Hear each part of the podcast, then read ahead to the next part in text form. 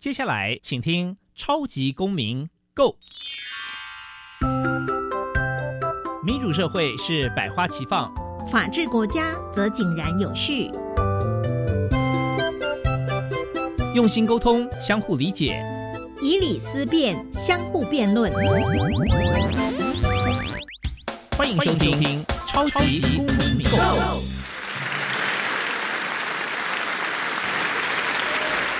各位听众朋友，大家好，欢迎再次收听《超级公民购》。《超级公民购》是由教育部所委托，由国立教育广播电台以及财团法人民间公民与法制教育基金会联合直播。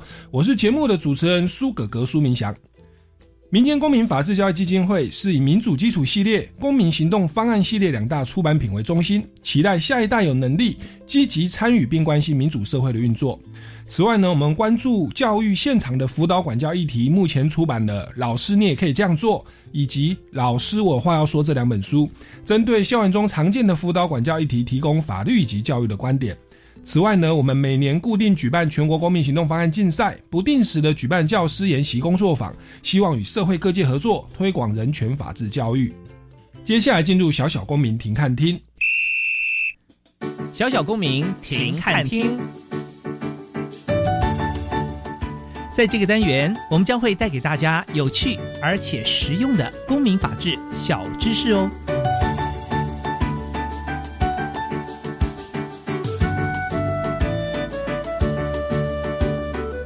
续进入五月第三周，天气也慢慢开始变热了。不过现在最令大家担心的是缺水的危机，所以在这边呢，要再次呼吁大家，身为一个好公民，应该要节约用水，做到善用水资源，并且不浪费的好习惯。五月份有两个重要的日子，一个是五一劳动节，另外一个就是母亲节了。继前两周我们访问了贺江爸爸以及四宝妈佳明老师，跟我们分享他们与孩子的互动生活。本周呢，我们邀请到的是另一位四宝妈来跟大家分享她的家庭教育。比较特别的是，这位四宝妈另外一个身份是知名的财经专家，专门教人理财。接下来进入公民咖啡馆。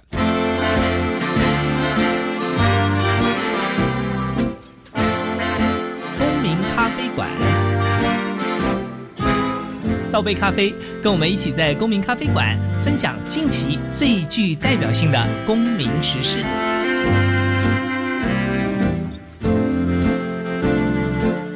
各位听众朋友，大家好，欢迎来到超级公民购，我是主持人苏格格哦。那今天我们这个节目非常荣幸邀请到一个知名的财经专家，而且我们这个月是母亲节哦，所以她本身也是四个孩子的妈妈哦哦，让我们掌声来欢迎我们今天的来宾郭丽芳小姐。Hello，各位朋友，大家好，我是丽芳老师。大家好，我应该叫你郭老师，是 没问题，非常年轻哦，没有没有，快五十岁了。哦，是是是是。那那个郭小姐，其实一般人对你的认知是一个专业的财经专家，是对不对？那是不是也跟我们听众朋友再简单来自我介绍一下自己的学经历背景？因为您本来好像是学传播的，对，学传播，后来是怎么样的原因成为这个？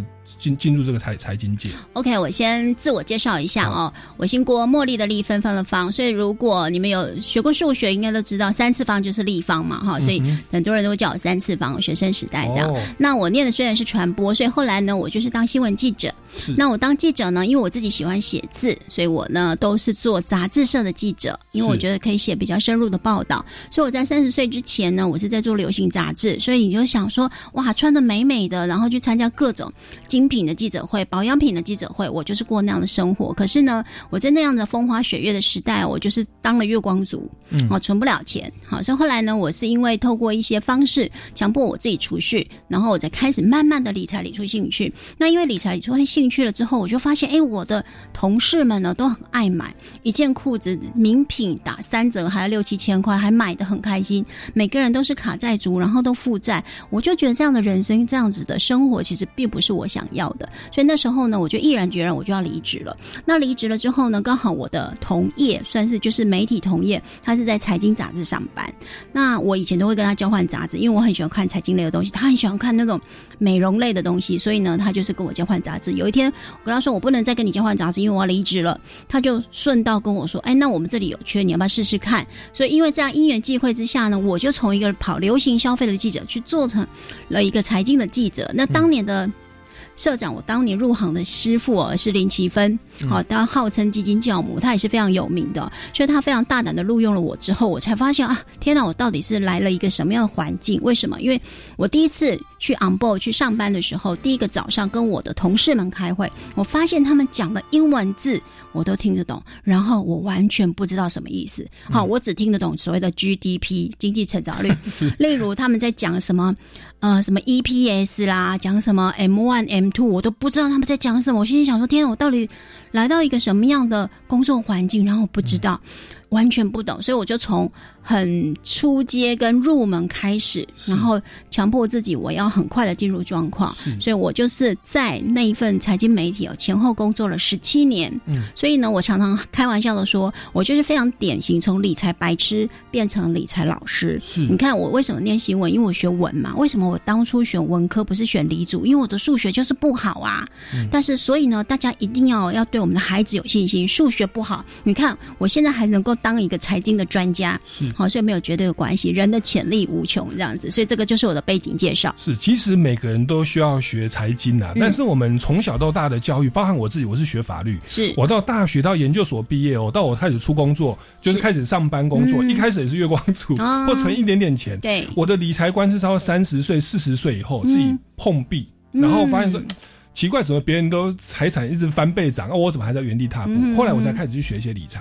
那您本身也算是这个流行的这个杂志，然后又是传播，然后直接转到财经，嗯所以您比比较可以从一个所谓的素人或者外外观人完全不了解财经的观点去切入。嗯所以您是不是在二零一六也出了一个叫“终结零存款”？是，那是不是跟我们分享一下？身为一个对财经知识都没有，一开始要怎么样来跳脱所谓的这个零存款月光族的窘境？好，我觉得呢，最基本的，我觉得很多人都会把理财这件事情讲得很难，因为后来我出书之后，其实我在出书之前我就已经在教理财了。那我接触了很多的小资族哦，跟年轻人，他们都跟我说：“郭老师，我觉得我钱就是赚这么少。”然后我也没有乱花钱，可是到了月底就没钱哦。那我到底要怎么样把钱存住哦？所以我先针对两种类型，我们来做分析哦。就第一种，如果你是真的每个月都花钱，不知道花到哪里去，然后你也觉得记账好麻烦哦，然后东记西记又东漏西漏的这种人，我会建议你每一个月就先存薪水的十趴。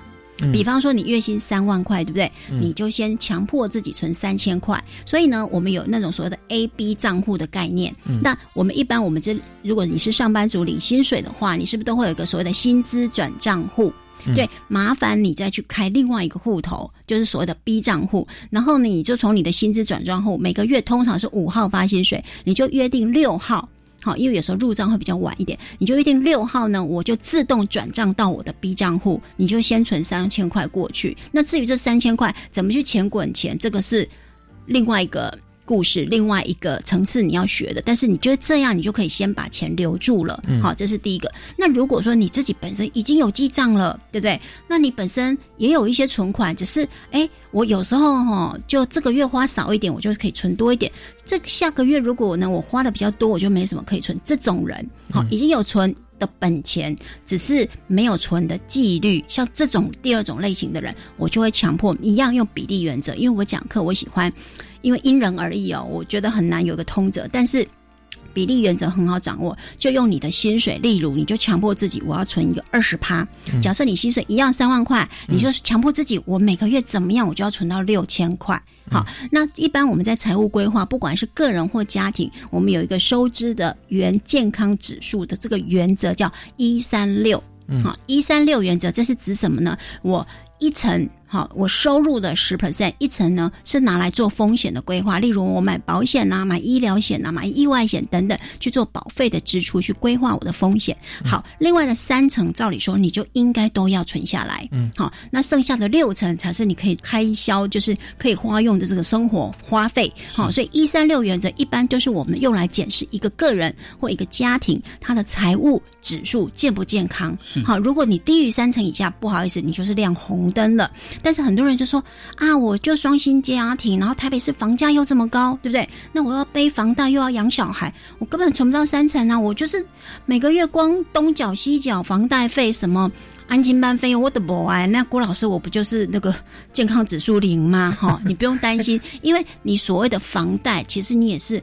缴的是来买自己住的房子，对对不对？所以它也其实是算一种储蓄。所以你如果把房贷放到这个三哦十 percent 里面，其实你心里就会安稳一点，就不会那么的。可是如果你真的缴了房贷，付了安亲班费用，你依然哦完全都存不了钱，嗯其实我也是会帮他们感到一点紧张啦。好，嗯那这个时候呢，我相信他们应该已经该省的都省了，嗯所以应该想办法是开源。好，就是夫妻双方，假设双亲家庭，你要去想你要怎么办，怎么去做，能有办法让你创造多一点的收入。嗯那最直接的方法就是你可能表现得更好，追求一些可能比较突出的表现，然后让你明年后年比较有。加薪的机会嘛，更何况今年因为这两年因为疫情，对不对？嗯可是其实台湾的疫情是守得很好的，虽然、哦两周对，好像比较增温，对不对？可是比起你说印度、巴西、中国、美国哦，其实那些都是失控的国家。台湾其实是相对比较安全的。那这样情况下，你会发现，哎，这两年的台湾经济成长率是很高的哦，对不对？所以呢，像我工作的公司，其实今年又是加薪的，所以我会觉得你应该是专注在你个人的专业能力的提升，想办法创造你被加薪的本钱。是，所以要开源节流，它算算是一个基本的经营的法则哦。是，那以前我学生毕业当兵出来二十八岁，嗯当时我觉得可能学生时候太穷，开始赚钱的时候赚个三万块四万块，会有种报复性消费。哦，对，小时候买电视游乐器、买手机，哇，嗯一直追一直追。哦，那那那个时候我真的就是白天工作，嗯然后我下班哦就去教补习班，对假日的时候大学兼课，嗯然后还有余力就是写书，像是您一样。哇，好厉对害，。那在这种情况下，就就是往开源去做。嗯那我觉得你刚刚谈到一个很棒的观念，就是说这个一个是要养成习惯，对十分之一或者是百分之二十这样子、哦。那另外就是说房贷，哎、嗯它其实是算储蓄的一个范围。对，那我就跟大家报告我惨痛经验我那时候刚出社会不懂，我就买车啦、哇，啊，然后再最糟糕的理财决我我策，那比如说我我有三百万的这个、嗯嗯嗯。这个规划，我当然是对。贷款，我就三分之一买车，嗯，三分之一买房子，嗯。另外三分之一开销。还好你有买房子，好好在我买房子，我那个房子我也只是自己住，嗯。然后我后来隔了十年呢、跟各位也报告，我是自己我是外行啊、哦，我就跟各位报告一个客观数据，嗯。我的那个车子哦，当初啊开一台百万名车嗯。一百零六万，现在隔了十年哦，我前天去估价产哦，值多少？六万，对，缩水这么多。十年亏了一百万。那我比较好奇，你的房子增值了多少？我那个房子，因为我当初在淡江大学兼课，我在淡江大学旁边买了一个小套房，一百、万。嗯，昨天前天我去看哦，现在他们网络房仲拍到一百六十八万，嗯我们就算杀价一百五十万好了，嗯，那等于他十年来增值了百分之五十那我还不管这十年来我省下的房租或出租的收益。所以我还评估自己的个人建是不动产，它的投报率大概有十趴。嗯，房子涨价五趴抗通膨，另外五趴就是租金、哦。租金我在教法律和教补习班，那哎、拜托大家不要乱乱买车车子子哈。对，那现在因为台北市都有一二八零捷运吃到饱哦，嗯好像也是蛮环保，很划。算。那这个是我个人见，不知道您的看法，给大家的一个开源节流具体策略好么？，没错。其实哈，刚刚苏老师讲到，就是我们一直不断的告诉年轻人嗯哦，就是说你人生哦第一个失误的决策就是什么？我毕业了，我领到薪水了，我存到一笔钱了，我就是要把妹了。哦，我就是要开车才会啪里啪里。对 对，好、这真的是一个非常可能 让你跟别人差距最大的起跑点不一样。好、所以因为开车其实不是只有我花钱买车子这件事情，我要油钱，油钱我一个月五千，然后保养一个月五千，另外哦税金罚单还有什么？停车费，对，对不对？对除非你家是透天免费停门口，嗯不好意思，你要去上班吧，你要出去干嘛吧，总是要停车费。这些夯不啷呢加起来，其实那些隐形的开销啊，你都没有算进去。你看到的永远只是说啊，我买这台车八十万、一百万还好嘛，我同学都开一百六十万的，我开八十万，很合理了，已经有没有？都会自己给自己的开销给它合理化。是可是呢，这样子其实像台北市哦这么方便，我去哪里我就是搭。捷运嘛，对对不对？然后呢，甚至我就说赶时间，我搭一趟计程车两百、多块也是可以解决。那这些开销你省下来哦，你说有些人还要车贷，不好意思，车贷的那个利贷款的利率是很高的哦。对那很多人因为这样子会奇怪，老师你说你要存第一，我叫我们要存第一桶金，可是我存到三十五岁我都存不了啊，为什么？因为你就是人生第一个决策，你就去买车啦。对对，所以我都会奉劝他们呢，拜托你就把车卖掉，就说我了几呢，有没有？我车贷还没还完，然后我去估的车子还不够还我的车贷，对对吧？可是呢，如果这就是所谓的，我不知道说苏老师，因为你念法律，我不知道你有没有听过经济学上有一个东西叫沉没成本。哦，这个东西是什么？好，这个东西就是说，哎，我因为哎，我叫他把车卖掉，他说不行啊，估完只剩五十万，可是我车贷还有六十万，就会有那种现亏十万的感觉，有没有？可是他没有估的是什么？没有估，如果你继续开这台车，五十万变四十万，变三十万，对，越来越少，而且你养车的这些油啦、保养啦、税金，哎，它还是会持续的，没错，累积哦。对，所以你的损失其实是隐形损失，其实是更大的。那。沉没成本是什么呢？好，我就举一个例子好了。今天我买了一个三百块，买了一张电影票，嗯，好，我就进去看电影了，两个小时。结果我看了前面十分钟，我就觉得天哪，大烂片，我根本不想看。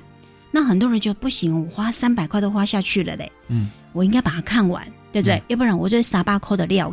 可是对我绝对不会这么想。为什么？因为如果我当场十分钟看完，我决定不看了，嗯，浪费时间大烂片，我还多出来一小时有五十分钟，我可以去做其他更有经济价值的事情，可能远创造的是超过这三百块损失的事情哦，对不对，苏老师？所以这就是我们经济学上常常讲的所谓的沉没成本。如果我不去做这方面所谓的停损，我就是沉没了。哎，我损失的绝对不是只有这。三百块，而且我还浪费了两个小时的时间。对，我们就以最低工资一个小时一百六，你两个小时出来哦，你还赚三百二，电影票就回来了。没错。对哦，那那当然说那个车子刚刚说，我一个月将折旧一万块，还有撑着油钱保养，一个月支出两万块跑不掉。是啊。那我这两万块，我当初就省下来了，多来买一间套房，我现在不用来这边主持电台 啊，不是做这个是兴趣，也是也是也是，跟大家分享一些有建设性的东西哦。好，那所以这开源节流，养成储蓄的习惯哦。甚至说这个房贷它算是一个存款哦，这个都是一个不错的理财的方法。那刚有提到说所谓的第一桶金，对不对？是我们这个初期是先跳脱月光族。那您给我们的这个社会新鲜人或刚开始要投资人，我们要存。第一桶金，它的这个标准是大概多少钱？然后这个第一桶金的规划，像你刚刚说，您的这个启蒙老师是基金的教母，对不对？我们现在有股市啦，哇，也冲到一万七哈，然后有的时候暴跌暴涨，对，今天跌了。对，那房子政府也会打房，是。那基金也有哦，甚至什么比特币啊，什么什么币的哈，这个部分您给我们听众朋友什么样的建议？好，我会建议哦，其实我们能不能？呃，创造用钱滚钱去创造更多的收入哦，跟更多的财富。其实我觉得有时候要看我本身的。财务的知识有多少？是好，虽然最近股市很热，那当然像我自己本身也都是在大跌的时候我就会买哦。嗯，好，那但是我并不鼓励，如果你自己本身都没有投资过，你看别人买你就手痒，我真的是不建议，因为现在全世界的很多的不管股票也好，债券也好，对我来讲都是贵的。你看台股在一万七千点哦，这个是已经是多久没有创过下的这个所谓的大盘的的没有没有最高没有到最高，对，但是。这是什么样的一个位置呢？哈，所以这个是我觉得大家要居高思维哈。那所以我会先建议，就是如果你是所谓的理财的新鲜人，嗯，你就是理财小白，嗯，好，然后呢，你又是胆小如鼠。什么叫胆小如鼠？就是今天如果你买了一个基金也好，买了一个股票也好，买了一个什么，只要明天跌价。撩几把扣，撩几千扣，你就会心痛，睡不着觉那种。拜托你不要投资，听我的话哦，不要投资。拜托你就去干嘛就好了，你就去傻傻的存你的，例如储蓄险就好，绝对保本。懂吗？到期绝对保本。好，那这个是第一种。那如果说，哎，你有一点理财的知识，然后也曾经投资过，只是过去投资有赚也有赔，很正常哦。好，有赚有赔，代表你可能有一些投资的 sense，对不对？好，那我就会建议，如果你是小资主，苏老师主持人有问说，我要存多少才叫第一桶金？我们千万不要想说啊，我存到五十万再来投资，我存到一百万再来投资，因为你不知道你哪一天会存得到啊。可是如果投资就是这么奇妙。投资呢，像我的比喻就是你要，请问哦，哎，朱老师，我问你，如果你要比赛赢球，嗯，请问你要做哪件事？赢球啊？对，你要赢球哦。投资要赚钱，是不是就等于比赛赢球一样？对，对，你要先做，要做好训练，然后比赛的时候每个细节按部就班做好。好，不要想太多。第一个是训练，第二个是你要上场打球嘛？啊，对，对吧？如果比赛都开始了，你都没有上场，请问你有机会赢赢球吗？可能。所以，我刚刚这样的比喻的概念，就是让我们听众朋友去了解，如果我要想办法存存存存到五十万再来投资，存存存存到一百万再来投资，其实你都是错过了机会了。所以，你从从小额开始，例如每个月三千、五千块，其实都是可以投资的。像现在台股，像股票就有所的零股交易，我五千块可不可以买股票？可以呀，我买的股数比较少嘛。好，按。三千块可不可以？也是可以买呀。那或者是买基金嘛，对不对？所以你就是挑好一个标的之后，你就可以进场，然后透过定期定额的概念，比方说每个月五千块，每个月五千块，慢慢去买。你真的不要等到说我有存到五十万，存到十万再来买，你可能你也不知道要买什么。好。再来谈到标的，很多人说啊，那郭老师，如果我已经有钱，每个月五千块，每个月一万块啊，你会建议我买什么？这个就是常常我在演讲的时候、上课的时候，很多的朋友会问我的。其实我就会建议你的投资，如果 sense 不是很好，那我会建议你买所谓零零五零、零零五六这种所谓的 ETF 就好了。嗯，好，这种就是所谓的。指数型基金，好，那这个就是要去券商开户的哦，好，不是跟银行买基金。它虽然叫指数型基金，可是它不是共同基金。那如果你觉得说啊，我不知道怎么买呢？那我会建议你买，例如台湾的科技型。基金就好了，好，或台湾的大型的股票型基金，好，那我会参考的原则逻辑是什么？台湾有三大基金奖，有 Smart 基金奖，然后有李博的基金奖，还有一个叫那个金怡奖，这样子。那我会建议你只要 Google。好，输入关键字，例如今年二零二一年嘛，你就输入二零二一基金奖，哈，啪就会跑出来很多得奖的名单。好，那我刚刚讲台湾股票型，你就去选台湾股票型，今年得奖它只会有一档基金，顶多三档，那你就选那个得奖基金就可以了。OK OK，所以您建议台湾股票型的基金哦，然后 Smart。这个基金奖，你本身也是 Smart 以前的这个对，是那因为我过去办基金奖已经办长十几年了，我参与这些基金评选的过程，我们都是找所谓 Morningstar 国际的这种所谓的基金资料库的公司，然后我找台大财经系的老师、正大财经系老师到我们的评审团，所以我们真的评审的过程是非常严谨的。那我在这边因为节目上我是不方便报名牌啦，对，好，因为对，所以我我就是告诉大家，你就可以参考那个，你去 Google。就可以跑出得奖基金的名单。是，那我们当然一般都知道什么台积电、联发科啊，所以刚刚也建议说，科技股的基金哦，台湾的大的股票型的基金，它是相对稳定哦，这是一个投资的大方向。对，好，那当我们都没有没有说报名牌，我刚刚讲那个也不一定，它有时候会涨。你刚刚讲那个，我特别讲一个，你刚刚讲第二档是哈。那个联发科，哦，上礼拜它还在一千多块哦，今天收盘它已经掉到九百块了。OK，换句话说，它上礼拜还在一张要一百多万，对，现在只要今天买啊，就是最近买你可能只要九十万。是，所以它那个直接的风险其实蛮高，所以用基金比较间接哈，比较安全一点。好，我们先进一段音乐，我们再回来请教一下四宝妈哦，三次方老师的郭老师。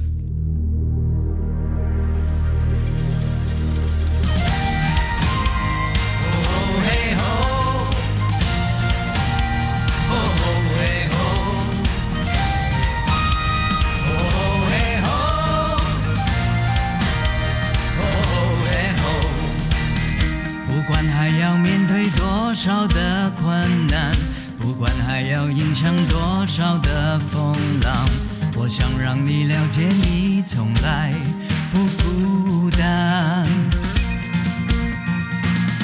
不管还有多少恐惧在扩散，不管还有多少不安在弥漫，我祈求你永远不会失去盼望。原来我们是如此脆弱，相融。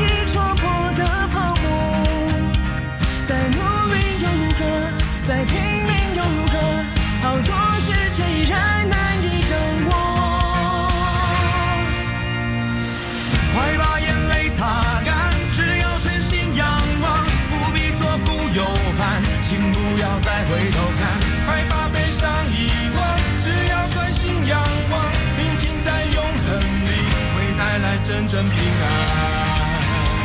哦嘿吼，哦嘿吼，哦嘿吼，哦嘿吼。有你同在，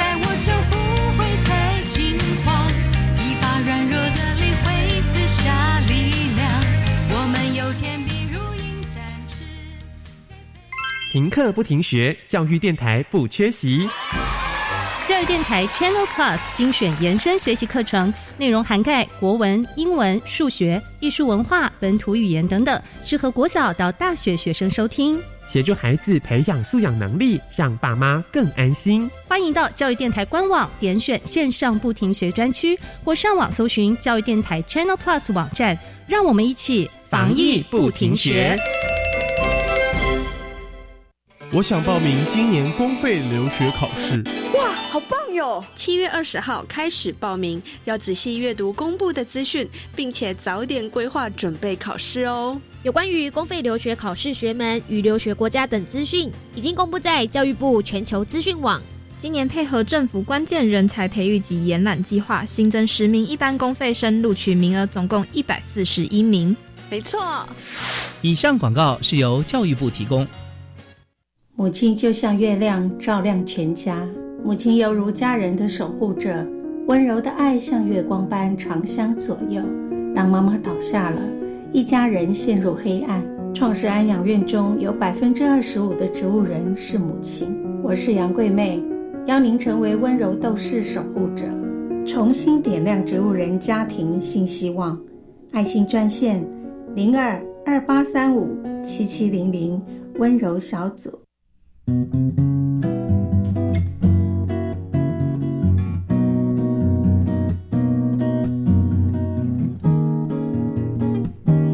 是苏命苏米恩，你现在收听的是教育电台。哦，朋友们，就爱教育电台。耶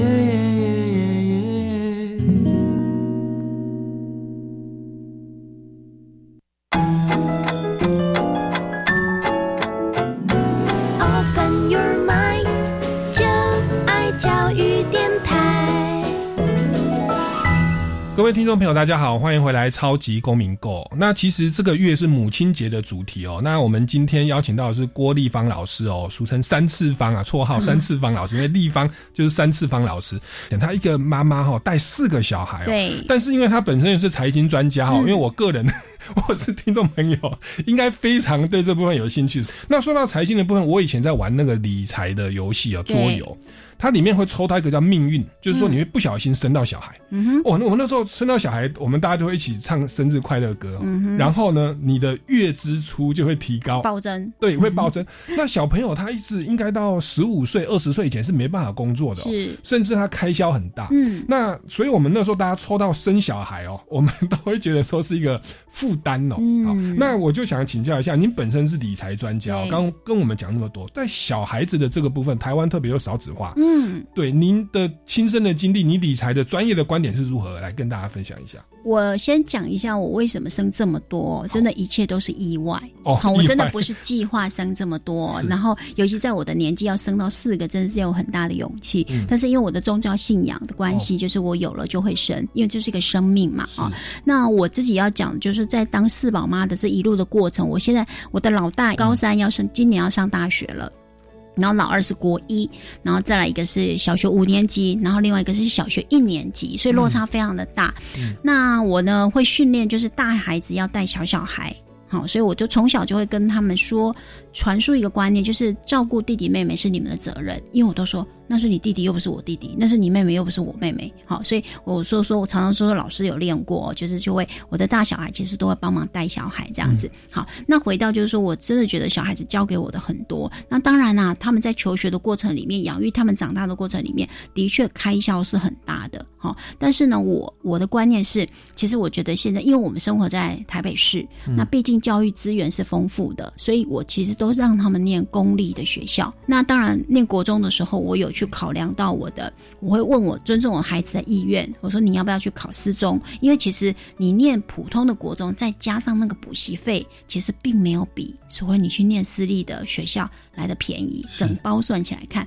所以我那时候我问孩子说：“那你想不想去考四中？”那现在两个就比较大的孩子跟我说他不要啊，啊，因为像我老二是女儿，他就觉得我就是要住在家里，如果我去考上了女校，我就要去住校，我才不要。OK，好，所以我就尊重孩子的意愿哦，一样就是念一般国中，那一样他们补习不补习这件事情，我都尊重孩子的意愿。嗯，那本身因为我在上班，我有工作，我是斜杠嘛，我有很多不同的角色身份。其实我每天唯一帮他们做的事情就是做四份早餐，嗯跟两个便当，就是高中生跟国中生要带便当嘛，哈、嗯。做便当之后的午餐他们就会自己吃，然后晚餐家里有长辈会做晚餐，我就没有再帮他们做什么。然后因为我工作真的是上班都很晚，嗯。所以呢，他们就是从小就会念安亲班，所以我家的小孩光教育费哦，嗯。就是说学费啦，还有安亲补习费，这样一年加下来，大概平均要个六七十万跑不掉，四个孩子，四个孩子六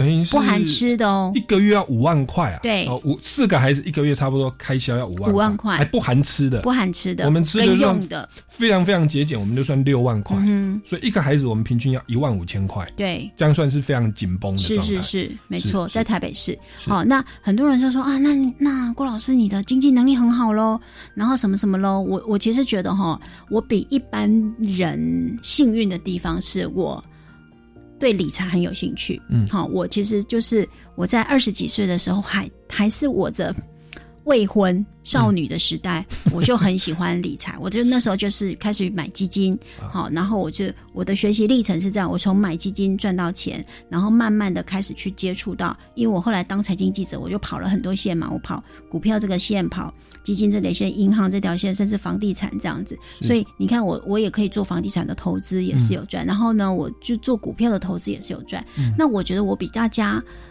嗯，好一点的地方就是因为我接触理财知识很早，所以呢，我每虽然小孩子开销很大，但是我是有办法在我的投资市场里面，很多人都说从股市领钱，嗯的概念，好，所以我觉得靠我的投资，其实可以帮我降低很多我在养小孩这部分的相关的成本。嗯哼好，所以我觉得我非常的鼓励，希望大家真的在理财这件事情、投资这件事情不要有抗性。然后呢，你透过一些像现在免费的 YouTube 也很多，然后你多看一些节目，像我自己上了很多的电视，其实 YouTube 都找得到。然后你就可以去多学一些财经的知识，嗯然后呢，慢慢的去学到这些投资的技巧，我觉得是对大家很有帮助。我真的要劝，就是可能在听的听众朋友里面有爸爸妈妈，好、你们真的不要害怕生小孩，因为养小孩，其实我觉得孩子就是下一代，哦，就是我们未来的希望、嗯啊！你千万不要觉得说啊，养小孩好像要花很多钱，其实。有钱有有钱的养法，没钱也有没钱的养法。嗯其实你也不见得一定要补很多的习啊、你也不见得要上那么多的才艺班呐、对不对？好，所以很多时候你如果家里可能是一份薪水，然后妈妈可以全职在家，那你可以带回家自己教他做功课，你不见得要去上安亲班。我的是因为都要去上安亲班、补习班，所以感觉上一个月要一万多块。嗯好，那因为我在上班，我我必须要有这方面的开销。是但是如果你本身是啊不用上班的，那你自己带也可以。你你哎。一一个小孩一个月就省一万多块了耶，也不一定是这样子一个开销啦，所以大家不要吓到。是。嗯，而且因为我们二零二零年哦，嗯。台湾的那个人口数已经开始下滑了，是。死亡率比出生率高，所以从二零二一开始，现在政府的补助有加码，嗯。到明年二零二二的八月，嗯。一个孩子哦零到六岁有补助五千块，我有看到很大的广告，没错没错。您那个生了四个孩子，我们算同世代，我我小你几岁而已。嗯，我到现在还没有孩子，为什么？哦。我有以以前买车啊，OK，哎，我如果早一点认识你，我有这个基本的理财知识，我比较没有后顾之忧嘛。对对对。你看我现在要要生小孩，我要担心说，哎呀，那个五千块哦，哇，嗯。这个请访问一下我朋友，他说嗯。一万五、两万块哦。结果你知道我现在养两只猫啊，对。哦，一只猫一千块啊，嗯，在逃避哦。嗯那其实我们如果有一个基本的理财的知识，从年轻的时候就开始接触，其实嗯有时候会影响到我们整个人生的生涯规划。年轻人哦，能够了解嗯。这个理财的观念的话，是不是在儿童的时候嗯就应该要来做一些理财的一些教育？对，没错。其实我自己本身的教学领域有三个主题哦，那其中一个就是儿童理财。那这个儿童理财，就是因为我本身是妈妈，我我又是财经的老师，所以我基本上很难养出很会花钱的孩子。嗯但是呢，我当然不是那种教育方法，绝对不是说啊，你不要花，你不要花，你这个不要买，那个不要买，这个很贵，那个很贵，这绝对是一个非常错误的方法。为什么？因为呢，我们一般都知道教育要干嘛，以身作则。如果你本身爸爸妈妈就很爱买。然后你就告诉你小孩他喜欢的东西你不要买，嗯请问你觉得他听得进去吗？听不进去。对他等哪天自己赚钱，他就爱买什么就买什么，狂买什么，对吧？所以我的我的理财教育哦，我觉得我都是从生活去教起。比方说，那太小的时候，很多人说，哎，那我几岁可以开始教？我会建议差不多小学二年级，当他开始知道加减乘除，比如说他会知道说十加十等于二十，对不对？那我就会用一些方法去让我的小朋友去练习啊，例如我带孩子出去，比方说面馆吃饭，好，或者是餐小餐馆吃饭，那通常都会点嘛，点了之后呢，我们大家吃完了，我就会请他把那个那个单子哦结账，哎，我就会请那个现在啦，大概是请老三去算一下，哎，你看看我们今天花多少钱，我们这几、我们几个。好，然后他就会努力在那边加来加去，加来加去之后，我一定会拿超过这个钱给他。为什么？因为我要让他练习找钱，嗯让他知道哦，原来我们多给一点，然后钱是可以拿得回来的。说，例如结账金额是例如两百八十五，我肯定是拿三百块，或者是拿五百块给他，然后跟他说：“来，你去结账。”然后我再拿给他的时候，不是直接让他去结账哦，我说：“你看，我例如我拿出三百块给他，我就说：啊，你觉得这个钱够吗？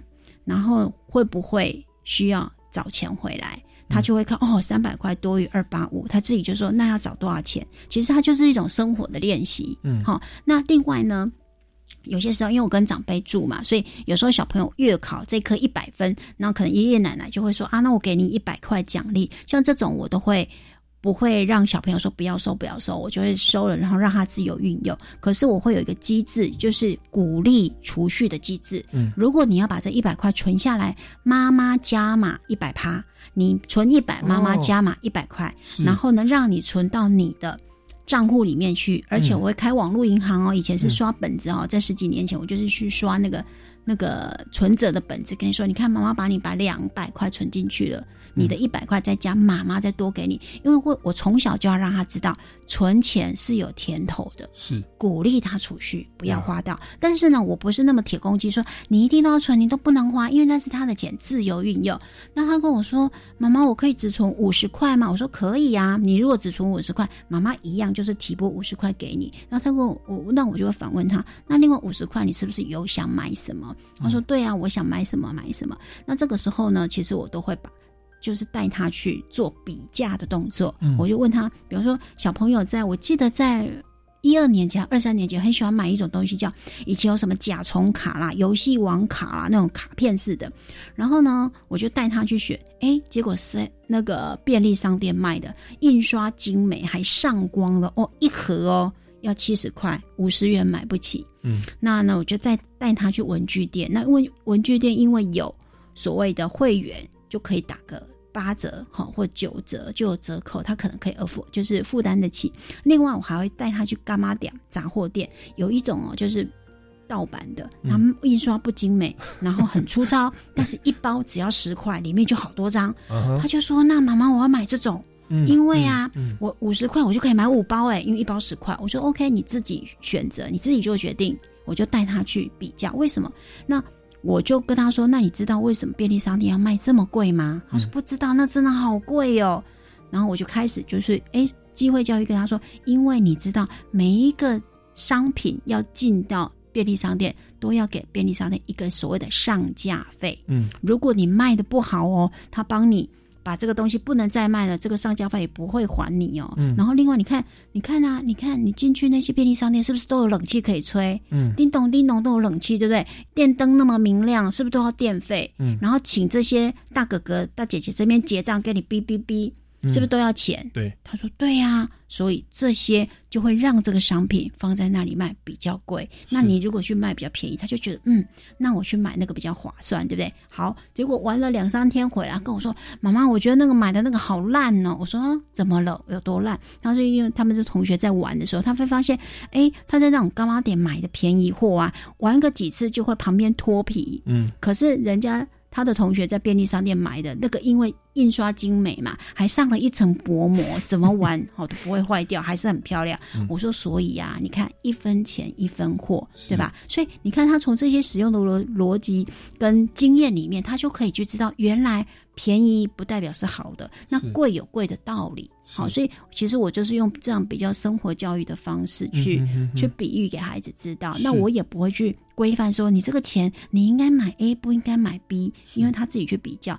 就是你一定要让小孩子练习花钱，嗯，他才会知道怎么花钱。是，嗯，很重要哦。是，所以这个是在儿童的部分，从练习结账，从他会算数开始，让他学得找钱，然后鼓励存款。对。我以前有听过那个父母是说鼓励工作的，嗯。哦，就他们家很有钱哦，那他去外面工作三万块，他不想工作，嗯。嗯。然后你三万块哦，我可以加码百分百，变成六万。块，有点像您这样子但是是你们是。是存款是比较重要。对。那那个经营之神哈，王永庆先生说，赚多少不重要，存多少比较重要。没错没错。其实这是一个很好的理财观。是。然后另外让他们去比价哈，然后去了解一分钱一分货，这是在我们从小就要开始去训练的。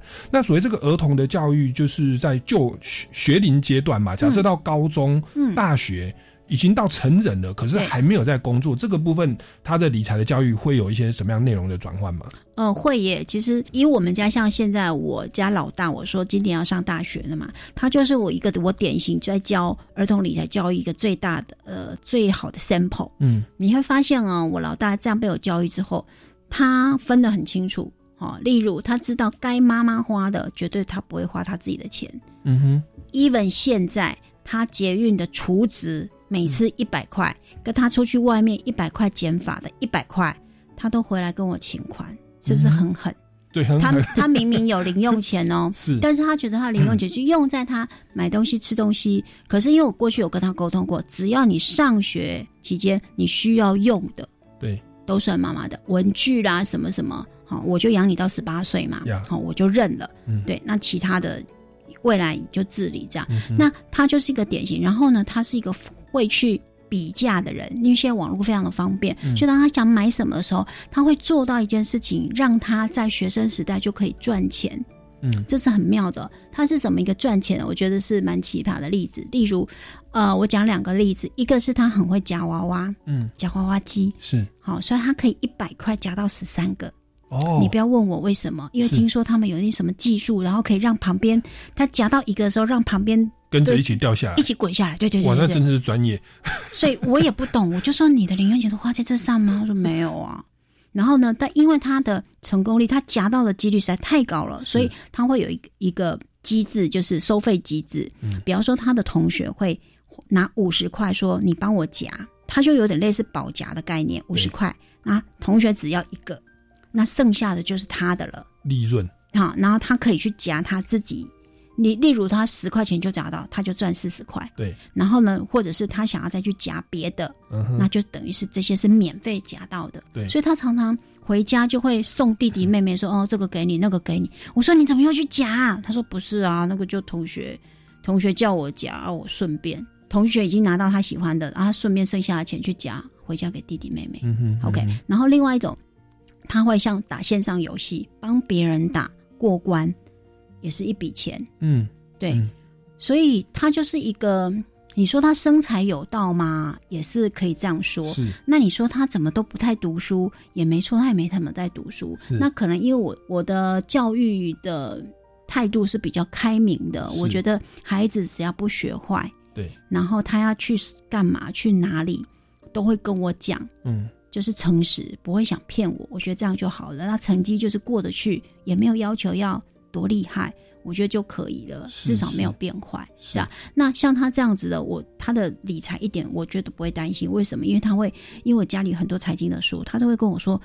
妈妈，那个财报，嗯好，你可不可以教我要怎么看财报？嗯我就丢一本嗯书，你自己看，好，嗯四张报表啊，嗯看不懂再来问我。是啊，问的最快嘛，啊，你不要都老是叫我教你，都那么大了，对，而且更何况我还有你的弟弟妹妹要顾，哎，就讲他自己看。然后他有时候会问我说，那个什么表里面讲一个什么什么速动比，这是什么？我试着会解释给他听。嗯那他也会问我说。妈妈，你最近是在买什么股票啊？为什么会赚钱或为什么会赔钱？那有时候我就说，常常我是机会教育的吧。我赚钱的经验不见得会讲，因为他会说，那妈妈是不是要分红？我们就去吃大餐。嗯 OK，那他我赔钱的经验一定会跟他讲说，哦，我最近看错了一个一个指数，我看错了一个什么，所以我哪哪一张股票我就停损了，我就会把失败的经验告诉他。其实我无非只是想要引起他的注意，去知道为什么我这个投资是赔钱的然后我看错了什么。呀让他有一点经验值而已。是是好、是所以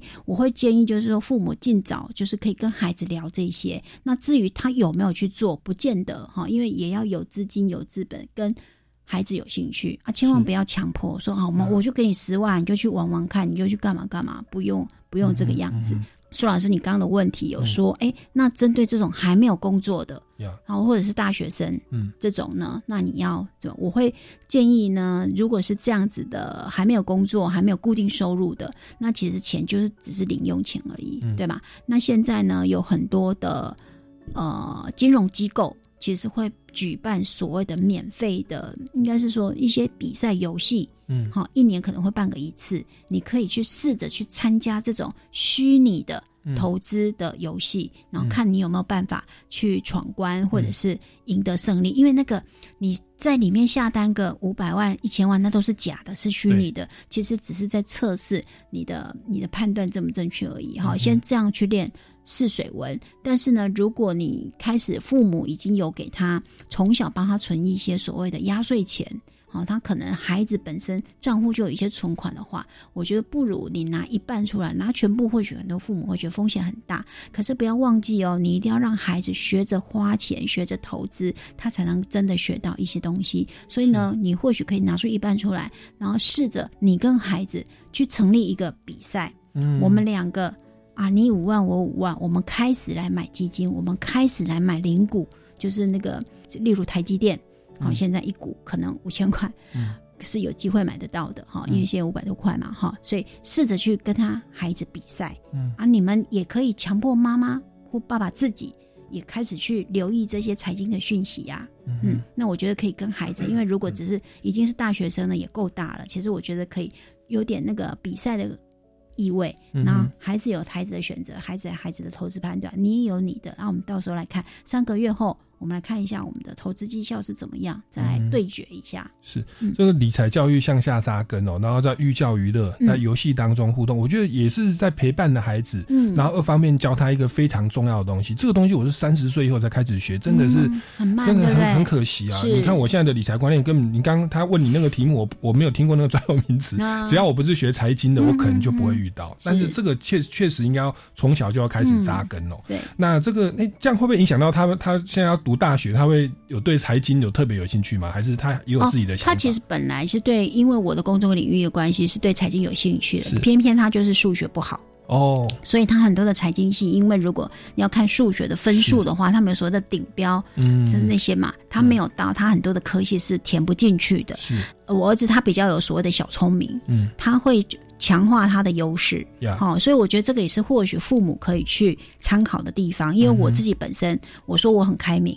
好，所以只要他跟我讨论好，也能够说服得了我，就 OK。好，所以他就说他比较厉害的就是国文。嗯跟社会嗯这种备科，所以他就决定要冲这两科，嗯另外的就剩放弃这样子，因为他觉得他要补他的强项，不是补他的弱项。是这也是有道理嘛。嗯好、这几年其实是属于这方面的理论的，不要去补你弱的地方。你嗯你弱的怎么补哦？其实大概进步的空间不大。可是你强的只要强化你擅长，其实可能比较有机会这样。所以他后来去锁定的一些科系，都是看国文跟社会是比较多的，比较前面的这种科系好，那我从小都要帮孩子存他们的红包钱。嗯都不会动用，而且我说我还会加嘛，就是把它存进去，所以每个孩子基本上身上都有个可能几十万，像我儿子存到十八岁了，他已经有个几十万了。那我的概念就是十八岁以后这笔钱就全部给你，因为你这就是你未来大学的学费。如果你争气，你考上国立大学。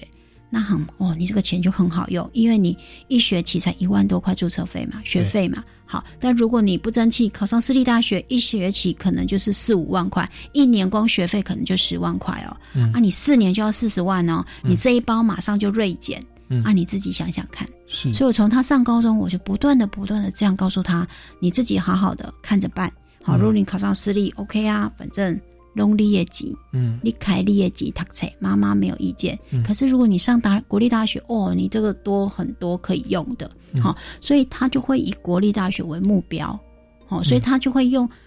不能说他朽康朽胖，他就会自己去找出他的路。虽然每天都在打电动，每天都在打篮球，每天都在看抖音，嗯，但是其实我相信很多的父母在面对青少年的孩子的时候，有时候都不知道怎么去做良好的沟通。嗯。那我我觉得我只有做到一件事情，就是我讲话他有听进去，虽然他不见得对我有积极的回应，但是你看我这份观念，在他学测成绩出来之后，从他填志愿，我就知道这孩子非常清楚的目标导向就是国立大学。呀，因为他知道他剩下的钱都是他的了。是是，这是很务实的这个理财的教育哦。嗯其实李远哲博士他有说啊，他说我们的高中的数学哦。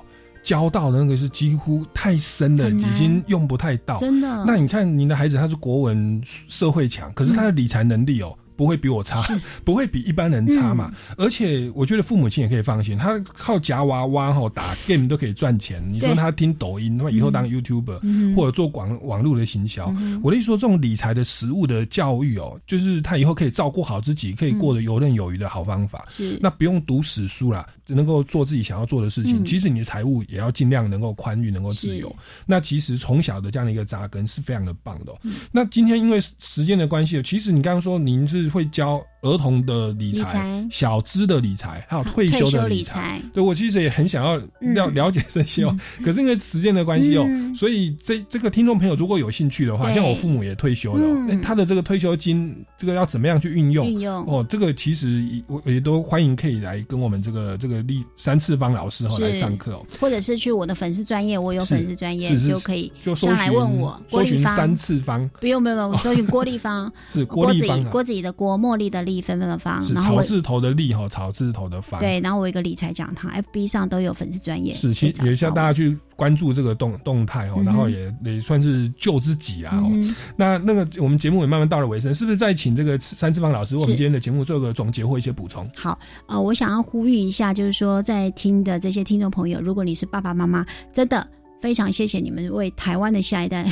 尽一份有这样的勇气去生下一个，呃，去生孩子哦。那真的不要觉得生孩子是要花很多的钱的，其实我觉得只要你自己本身有稳定的工作。哦，就已经是奠定了一个我觉得很稳的一个经济基础，只是要想办法说，哎，我怎么样在有限的资源跟预算里面哦，然后想办法再去存下更多。那当然，学习财商的知识，学习怎么去理财，其实的确可以让你比较有更多的勇气，对未来更有希望去面对你的明天。因为我们如果投资，不要说多。一年六趴，就像我常常开玩笑讲，我的退休愿望非常简单，我只要我想用钱，随时有钱。嗯好、这就已经是一个很难的境界喽。对但是呢，我的盘算是这样，我只要存到两千万，嗯，我就可以退休。五十五岁我就要退休了，是两千万我投入一个六趴的配息型的商品，我一年就有多少？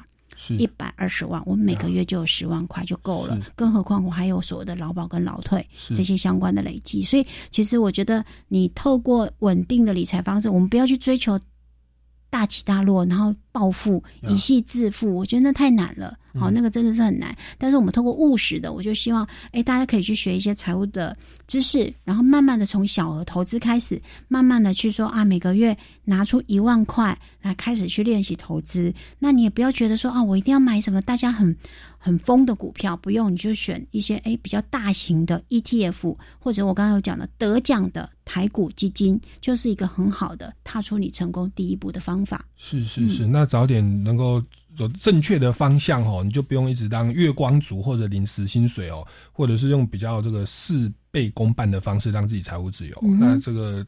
各位听众朋友，这个如果还要想了解一些更细节的部分，欢迎这个搜寻郭立芳哦老师的这个粉丝专业。那当然，对本节目如果任何的建议或疑问呢，也可以到超级公民购的脸书粉专来留言，或到民间公民与法治教育基金会的官方网站来了解相关的讯息哦。那我们超级公民购今天非常荣幸哦，邀请到三次方老师跟我们分享这么多精彩实用的这个理财以及这个儿女的教育的这个知识哦。那我们下个礼拜六下午三点零五分，超级公民购空中再见拜拜。拜拜。